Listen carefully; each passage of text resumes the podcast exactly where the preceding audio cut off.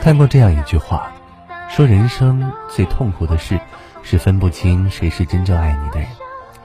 感情中的变幻莫测，有太多让人捉摸不透的东西，想要看得清的确不容易。但是，男人对你的这三个尺度，往往会决定他爱你的程度。第一，他了解你的深度。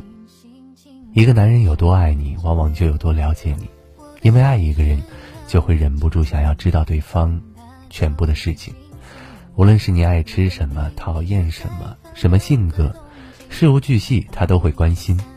当一个男人足够了解你，他就会懂得用最让你舒服的方式去爱你。而若是一个男人根本不了解你，却夸夸而谈的说爱意，那么十有八九只是在骗你。第二个。是看他吵架后的态度。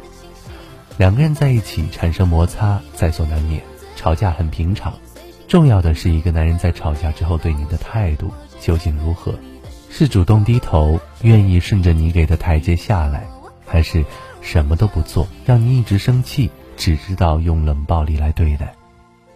很显然，前者是真的爱你，他是就算再生气，还是会忍不住找你。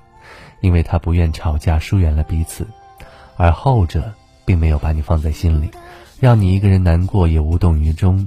像这样的人，只是更爱自己。第三，看他包容你的程度。